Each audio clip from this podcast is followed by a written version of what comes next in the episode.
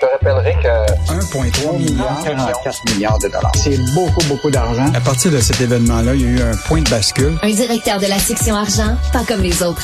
Yves Daou. Écoute, Yves, là, le, le- le- le manque de médicaments pour enfants, les Advil pour enfants, les Tylenol pour enfants, c'est complètement fou, là.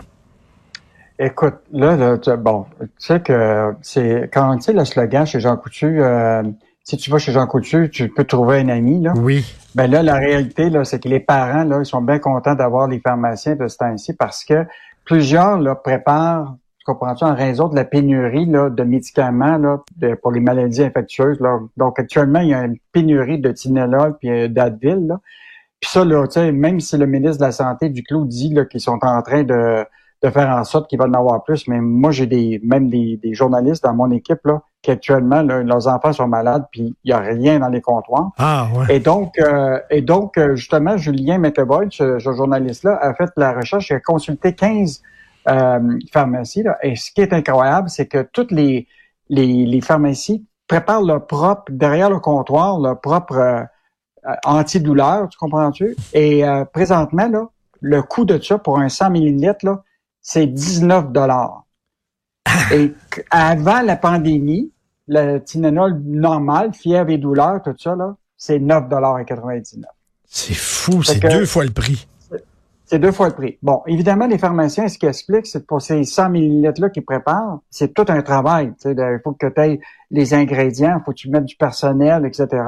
Tout ça est fait, euh, évidemment, à, à leur comptoir. Pas toutes les pharmacies peuvent le faire. Des fois, ils la jettent d'une usine qui fait que ça, ce qu'on appelle des pharmacies préparatrices. Là. Il y a une usine à Saint-Hyacinthe qui ne fait que ça, là, pour les hôpitaux, euh, puis pour les, les pharmacies qui en ont besoin dans le cas de pénurie ils obtiennent de- du liquide en vrac puis ils font ces, ces, ces produits-là. Et donc, euh, aujourd'hui, les parents là, euh, ont une solution de recours, mais ça leur coûte pas mal plus cher. Euh, donc, euh, pas, pas vraiment pas drôle pour avoir... Moi, je salue les, les gens qui ont des enfants. Là. Ben, toi et moi, on a eu nos enfants. Là. Oui. Mais quand t'es- ils sont malades puis t'es pas capable de trouver des antidouleurs de base comme le Tylenol puis l'Advil, là, c'est vraiment... Écoute, euh, notre collègue Philippe Vincent ici de Cube Radio a une jeune fille euh, qui, qui a eu justement ce virus-là pulmonaire, là, puis euh, euh, c'est quelque chose, ça frappe fort et puis c'est vraiment pas évident. Écoute, on va retourner aux recettes de grand-mère. Tu sais, il y a les, les Ben, grand-mères qui avaient des...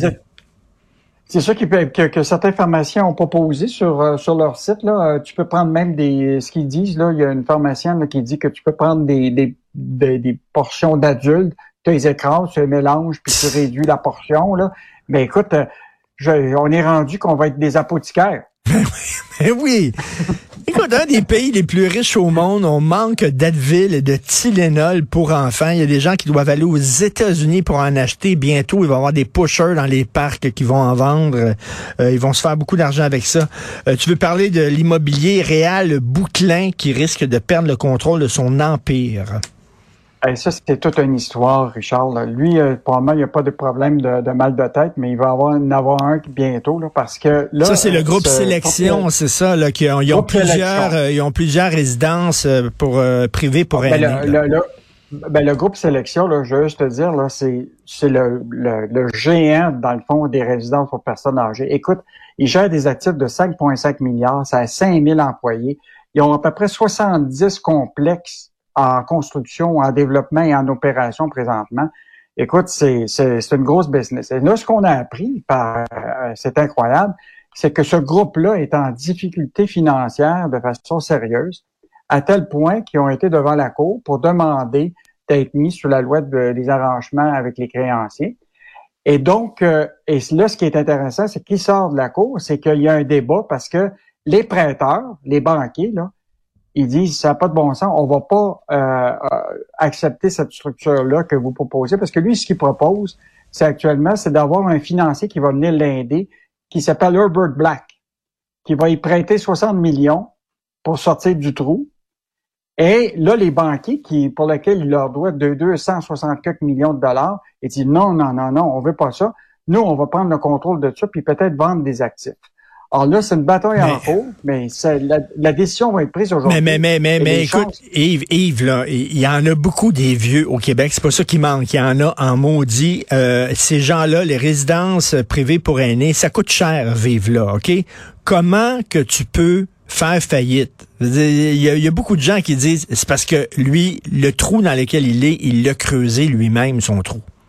Ben, ben moi, je pense qu'il a vu plus grand que, que, que, que- qu'il était capable de se payer. Écoute, il parlait à la presse, là, dans une entrevue qui est de donner, qu'il voulait investir un milliard par année pendant les sept prochaines années, 7 milliards. Mais ouais, Mais là, ce qui est intéressant, c'est que les prêteurs, là, ils, ils sont vraiment pas contents parce que là, ils- ce qu'ils apprennent, c'est que la famille de Bouclin, là, a profité de dépenses annuelles de, de mensuelles d'environ 1,5 million.